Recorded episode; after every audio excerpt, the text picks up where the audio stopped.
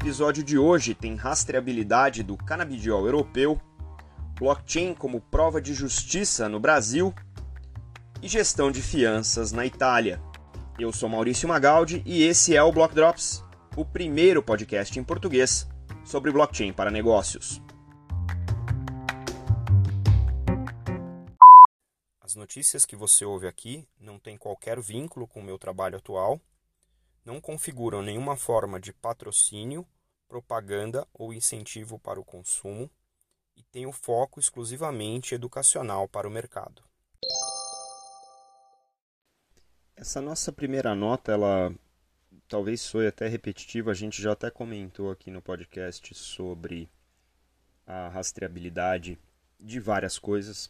Também já comentamos aqui sobre rastreabilidade de maconha em outros cenários. Mas o motivo pelo qual eu trouxe essa nota aqui para vocês hoje é porque aqui a gente tem um movimento na Holanda, né? A Associação dos Produtores de Canabidioides ou Cannabis em geral da Holanda é, anunciou agora, em comecinho de agosto, uma ferramenta baseada em blockchain que vai ser gratuita para os consumidores para o rastreio uh, dos produtos em CBD uh, na União Europeia. O Hempflex, que é um, um dos membros fundadores desse, dessa associação e um dos maiores processadores, produtores e processadores uh, europeus de cânhamo para a indústria, vai ser o primeiro a, a, a emitir, né, oferecer esses produtos rastreáveis em blockchain é, e não só a maconha ou cigarro, o CBD oil, né, o óleo do, do canabidiol, mas todos os produtos derivados é, do cânhamo da semente até a prateleira. Eles estão chamando esse conceito aí de uh, seed to sale, né, for lack of a better term. Então é interessante que, como o canabidiol não é considerado um alimento na regulação europeia, é, ele não necessariamente ele passa pelos mesmos critérios e, e não necessariamente ele passa pelos mesmos é, vetos e, e, requisitos regulatórios que os alimentos. Então, isso aqui mostra que é uma indústria que está indo muito mais além daquilo que a regulação uh, determina e, obviamente, utilizando blockchain, eles saem muito na frente em relação ao resto da indústria.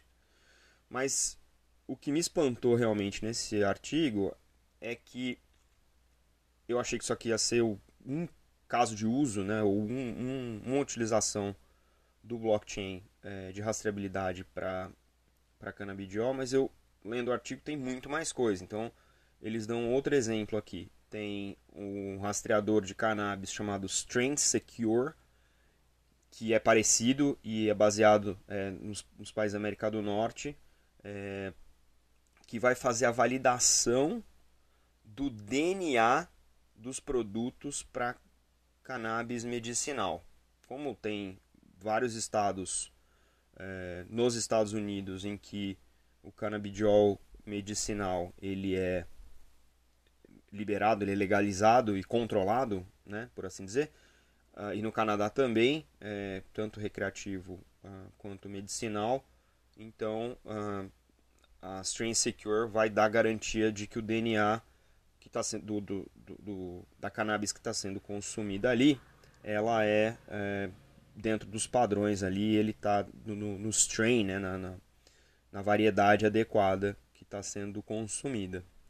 E uh, a outra nota é o Uruguai, aqui do lado, né, que a gente sabe foi o primeiro é, país a legalizar completamente a produção e venda de cannabis também tem aí um rastreador de cadeia de suprimentos para maconha utilizando um blockchain chamado Eternity.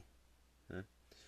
É, obviamente, a gente está olhando isso por vários ângulos. Tem toda a questão do, da liberação né, da, da maconha, do canabidiol e da cannabis em geral para vários tipos de consumo. É, isso é uma, é uma linha de pesquisa dentro da ciência, então é, é algo a se considerar é, do ponto de vista mais amplo do impacto da sociedade, né, no sentido mais, mais geral, mas a gente volta a ver no uso do blockchain para rastreabilidade, um caso de uso que a gente já pode chamar de clássico e que talvez seja o grande é, habilitador da tecnologia para diversas indústrias.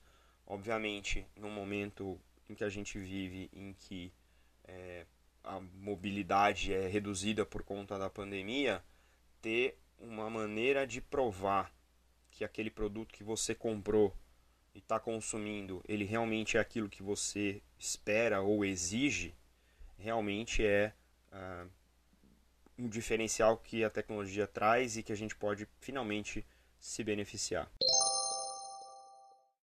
Essa nossa próxima nota, ela é uma nota local, brasileira, mas ela é no mínimo curiosa, porque ela é, eu acho que a primeira nota que eu dou aqui no podcast, que é um caso de não uso do blockchain. Eu falo de caso de uso toda semana, esse aqui é um caso de não uso do blockchain. É, é uma matéria que eu estava uh, navegando pelo LinkedIn e vi essa manchete aqui. Eu vou ler para vocês porque ela é super, super interessante. Juiz eleitoral do Piauí indeferiu liminar, pois provas não foram registradas no poderoso blockchain. Poderoso blockchain, inclusive, está no texto que o juiz, é, em que o juiz indeferiu é, o pedido de liminar. Esse é um caso de disputa é, por uma questão no processo eleitoral, é, foi julgado pelo, pelo TRE, o Tribunal Regional Eleitoral é, do Piauí, é, e, e, o que é interessante é que o juiz que, que indeferiu essa liminar, esse pedido de liminar, registrou isso literalmente, né? É, o destaque aqui é que as provas foram obtidas por meio de prints e áudios, então entre, entre o requerente né, e, o, e, o, e o e o suposto réu. Então tem, tem provas do, da campanha antecipada, com jingle político, usando é, informações impróprias, etc. Então é, mencionam pré-candidatos que não estão definidos ainda e tem uma certa disputa aí por questões de lisura e, e, transparência. E é, aí a, a, a, parte né, ofendida aqui juntou prints e áudios, etc., para ter como prova. Né? E, e aí o juiz, é, é, como o processo se dá em relação a reconhecer ou não a prova como válida, através né, de print de grupo de WhatsApp e, e, e downloads dos áudios, é, o juiz entendeu que pelo fato de não ter como comprovar a origem dessas informações, ele ia indeferir a liminar em relação a esse é, pedido de, de liminar. Então, é um não é um caso de não uso e talvez seja eu acho que é o primeiro que a gente discute aqui eu acho interessante né obviamente é, é um é um contexto agora dá dá para entender a preocupação do juiz mas não é ainda um processo uh, instaurado, né, pelo menos na justiça brasileira em geral, de que provas para serem válidas em tribunais quaisquer elas precisem estar é, registradas de alguma maneira numa blockchain. Então, é, eu não sei se isso é bom ou se isso é ruim nesse momento, eu não consigo avaliar, mas é uma, é, de novo, é uma nota no mínimo uh, curiosa. Em Minas Gerais teve um, um, outro caso, o artigo também cita aqui, também no TRE, é uma acusação de utilização de máquina pública em benefício das eleições, da reeleição do, do, do incumbente. É, o, o tribunal reconheceu o uso de blockchain, né, mas não reconheceu a, a, prova ou não, ou não acatou as alegações feitas pela, a, pela oposição é, baseadas na, na blockchain. Né? Então, novamente, aí recolhendo dados de prints e coisas de é, redes sociais, né? É, informações de redes sociais. É, pode ser um caminho, pode ser um caminho. O problema é aí tudo vai ter que estar na blockchain, porque tudo que pode servir de prova precisaria estar em uma blockchain, e aí a gente vai ter que entrar em, em outros, é, outras discussões de como operacionalizar esse tipo de coisa, mas se, se, esse é um, se essa é uma tendência, pelo menos do, no espaço aqui do TRE, isso pode ser é, uma maneira de provocar o raciocínio de como é que a gente lida com campanhas eleitorais, como é que a gente lida com dinheiro público, como é que a gente lida com assédios, como é que a gente lida com uh, as disputas realizadas no mundo digital. É de se pensar para onde esse negócio vai. Nossa última nota de hoje é uma nota é, até. Não, não vou dizer recorrente aqui, mas é uma nota interessante do ponto de vista de indústria. Né? E aqui a gente está falando da indústria financeira. A gente já tinha comentado é, o uso de blockchain é, em um caso de uso grande para fazer pagamentos na Itália entre os diversos bancos, né? E, e essa essa nota de hoje é quase que uma continuação daquele caso de uso. Né? Então aqui tem um grupo de é, bancos, novamente, né, e seguradoras também, que colocou em uma solução baseada no blockchain da, do, da R3, o Corda, a versão Enterprise, é, o processo de registro e emissão de fianças.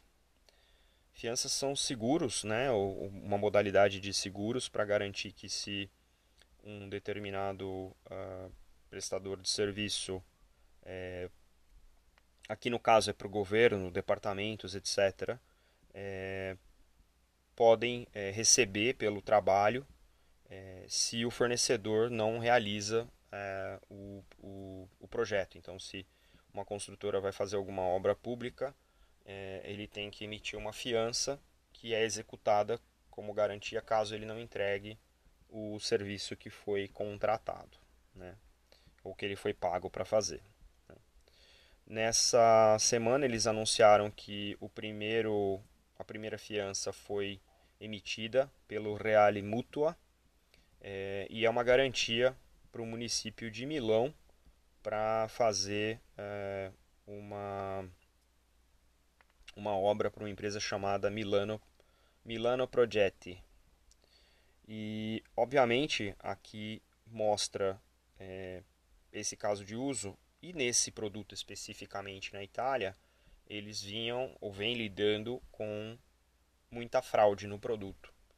É, então, é uma maneira de formalizar os registros e, obviamente, deixar esse registro visível na hora de você executar a fiança, você realmente ter fundos para receber aquela garantia, aquele seguro, né? aquela, o dinheiro da fiança é, em resposta à não entrega é, do, do, produto ou do trabalho. Né?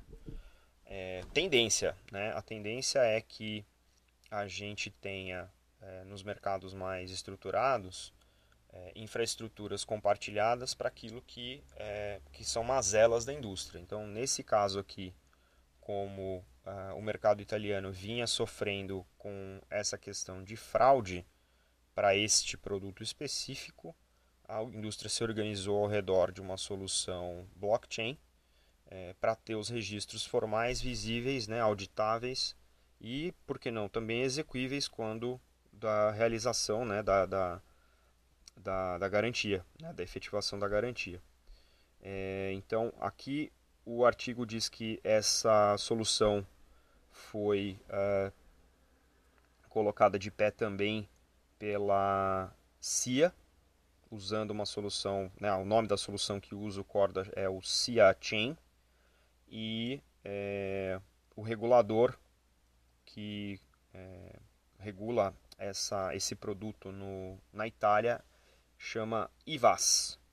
Então, é, de novo, né, a gente já discutiu aqui as semanas anteriores as questões regulatórias e como é importante é, que o regulador é, se movimente na direção de habilitar as indústrias para utilizar é, casos de uso que sejam uh, resolvíveis, por assim dizer, uh, por blockchain. E aqui nesse caso parece que houve aí uma perfect storm na Itália, em que a indústria, uh, os provedores de tecnologia, a tecnologia e os reguladores se mobilizaram para conseguir resolver um problema de fraude. Então, é mais uma daquelas situações em que o blockchain permite o ganha, ganha, ganha.